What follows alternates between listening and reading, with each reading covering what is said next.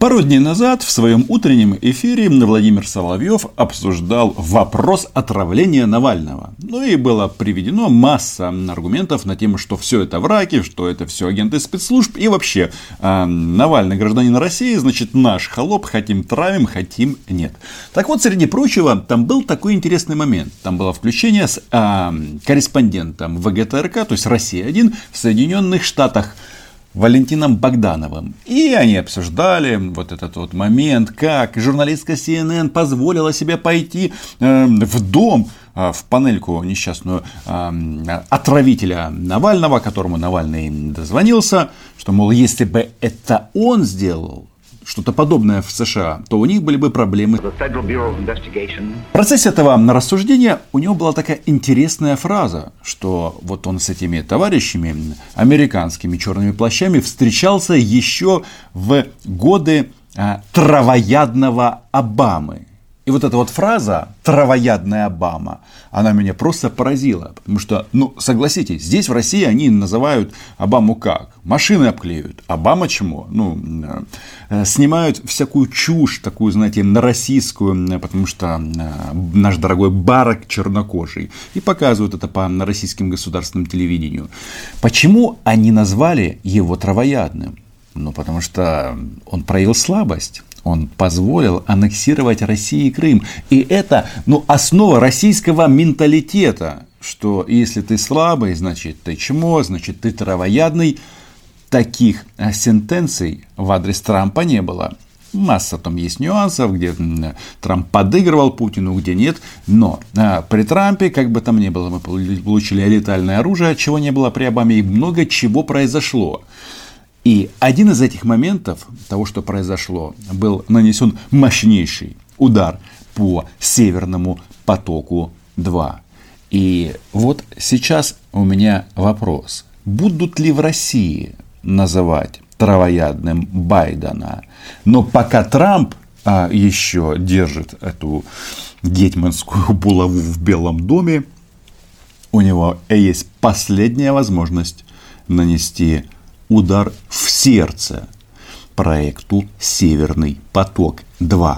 Об этом они уже говорят, пишут американские СМИ, и вот эту тему мы должны сейчас обсудить. Меня зовут Роман Самбулек, я корреспондент агентства «Униан» в Москве. Вы подписывайтесь, я называю вещи своими именами. Вот эта новость. США готовят новые санкции против Северного потока-2, сообщает агентство Reuters со ссылкой на трех представителей администрации Дональда Трампа.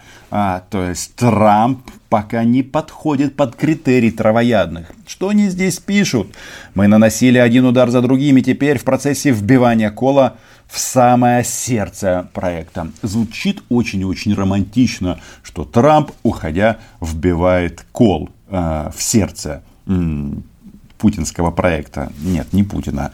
Хотя, конечно, для них Северный поток-2 это национальная идея, потому что таким образом они лишат Украину транзита, и это на самом-то деле очевидно. Если что-то останется, то будет э, совсем-совсем немного. Когда речь идет о вбивании кола в самое сердце, мне кажется, нужно дать несколько очень ценных советов. Кол должен быть серебряный. И если этот кол войдет в сердце проекта, то, э, естественно, на месте, где будет остановлено строительство Северного потока, нужно будет немножечко посыпать украинским чесноком.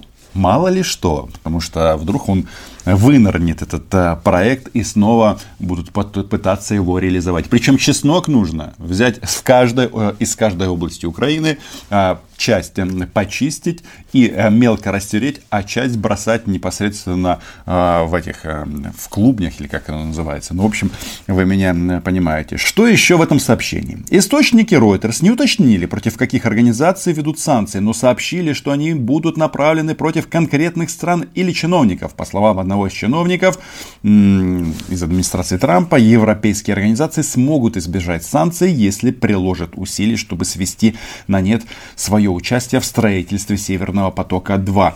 Вот оригинал этой новости. Я вам читал в переводе на агентстве Униан, где я имею честь работать и рекомендую, как всегда, вам его прочитать. Что важно, американцы называют этот проект политически мотивированным. Цель его главная лишить Украину а, транзита, ну и плюс изменить газовый рынок а, в Европе в целом, потому что если все трубы и Северный поток-1, и Северный поток-2 будут заходить в Германию, то фактически Германия становится а, европейским газовым хабом, и весь газ или большинство объемов этого российского газа по Европе будет распределяться уже из Германии. Многие называют этот проект трубой Молотова-Риббентропа, Меркель-Путина, но а, смысл в этом есть. Американцы и вообще российская пропаганда как бы говорит, что вот американцы, они все это делают для чего? Для того, чтобы продавать свой esse Хотя, вы знаете, э, мне кажется, это не совсем так. Потому что, во-первых, терминалы, которые есть в Европе, они не загружены на полную мощность. И э, самое главное, э, те объемы, которые Россия поставляет на европейский рынок, их и сейчас можно поставлять через Украину. Потому что нет такой ситуации, что вот есть газ, но нет возможности его поставить. Пожалуйста, весь спрос европейский задовольняется. Тем не менее, Северный поток-2 кардинально меняет расстановку сил на газовом рынке и бьет в том числе не только по Украине, но и по членам Европейского Союза, таким странам, как Словакия, а, потому что наша труба а, поставляет газ в Словакию, но дальше он распределяется уже по Европе. Проиграет Польша, ну и вообще, а, что такое? С одной стороны, Речь идет о том, что нужно каким-то образом на Россию угомонить. С другой стороны, а, та же Германия усиливает ее своими э, еврами. И да, многие опасаются, что если транзит будет а, направлен в обход Украины, то это даст или развяжет руки Кремлю для того, чтобы проводить активные, в том числе военные действия. Ведь а, многие говорят, что, и это не лишено здравого смысла, что а, во многом наступление в 2014-2015 годах было остановлено, потому что если они грохнут трубу во время боевых действий, вероятность такая очень велика. Ну, посмотрите, во что они превратили на восток Украины, то тем самым они отпилят сук, ветку, на которой сидят. А, им нужно и важно а, а, сохранить рынок европейский и получать оттуда евро и доллары. Поэтому а, я, а, чтобы разобраться в этой ситуации, вот хочу понять, а, проект сейчас, спустя год после санкций, начали реализовывать. То есть 11 декабря судно «Фортуна» укладывает эти трубы в исключительной экономической зоне Германии но там еще остается 100 метров, о, 100 метров, 100 километров в морских э, водах Дании. Как это все будет э, разворачиваться? Я вот решил спросить у наших соседей и руководства наших агрессивных соседей, а что они думают? А, боятся они этот а, кол? Или считают, что для них это не является вообще никакой проблемой? Дмитрий Сергеевич Цимбалюк Роман, агентство «Униан». А, если да. позволите, э, вопрос. А, агентство Рейтер сообщило, что администрация Трампа готовит новый пакет санкций против Северного потока-2, которые вобьют кол в сердце проекта. Это цитата. И вопрос у меня такой. По мнению Кремля, у американской стороны есть реальные механизмы для того, чтобы остановить этот проект? Безусловно, э, вот эти э, рестрикции, которые американцы уже принимали, которые э, у них запланированы в проекте оборонного бюджета, конечно же, эти рестрикции, они направлены на, на то, чтобы максимально осложнить реализацию этого проекта, столь необходимого, столь необходимого Европе плане европейской энергетической безопасности. Э, конечно же, это, это способно осложнить, но вместе с тем все-таки и э, наши э, европейские партнеры, и мы, мы заинтересованы в том, чтобы этот проект был реализован, чтобы он был финализирован. в интересах европейских потребителей и российских поставщиков газа. Как вы считаете, успеет Трамп остановить проект, о чем они говорят? Слушайте, мы здесь не склонны гадать на кофейной гуще. Э, у нас есть свои задачи, мы их решаем. То есть, как вы видите и слышите, стопроцентной уверенности у Кремля, что э, этот э, старина Дональд не нагадит, уходя, у них нет. И да, сейчас мы вступили в решающую фазу а, реализации или нереализации этого проекта. Если американцы его остановят, конечно, это будет мощнейший удар и по имиджу России, а, страны, которая может или не может противостоять американским санкциям. Ну и самое главное, они туда уже вкинули внимание 11 ярдов, 11 миллиардов это официально миллиардов долларов. То есть э, сама цифра, она говорит о том, что э, для того, чтобы наказать Украину, здесь не собираются э, стоять за ценой. Что касается на самом-то деле нас, я лично убежден, что, конечно, если проект остановят, и у нас, в принципе, есть контракт на сколько еще, 4,5 года и э, 4 года, э, и транзит будет это время осуществляться, но в целом я считаю, что Украина должна учиться жить без российского транзита. Рано или поздно эта вся история прекратится.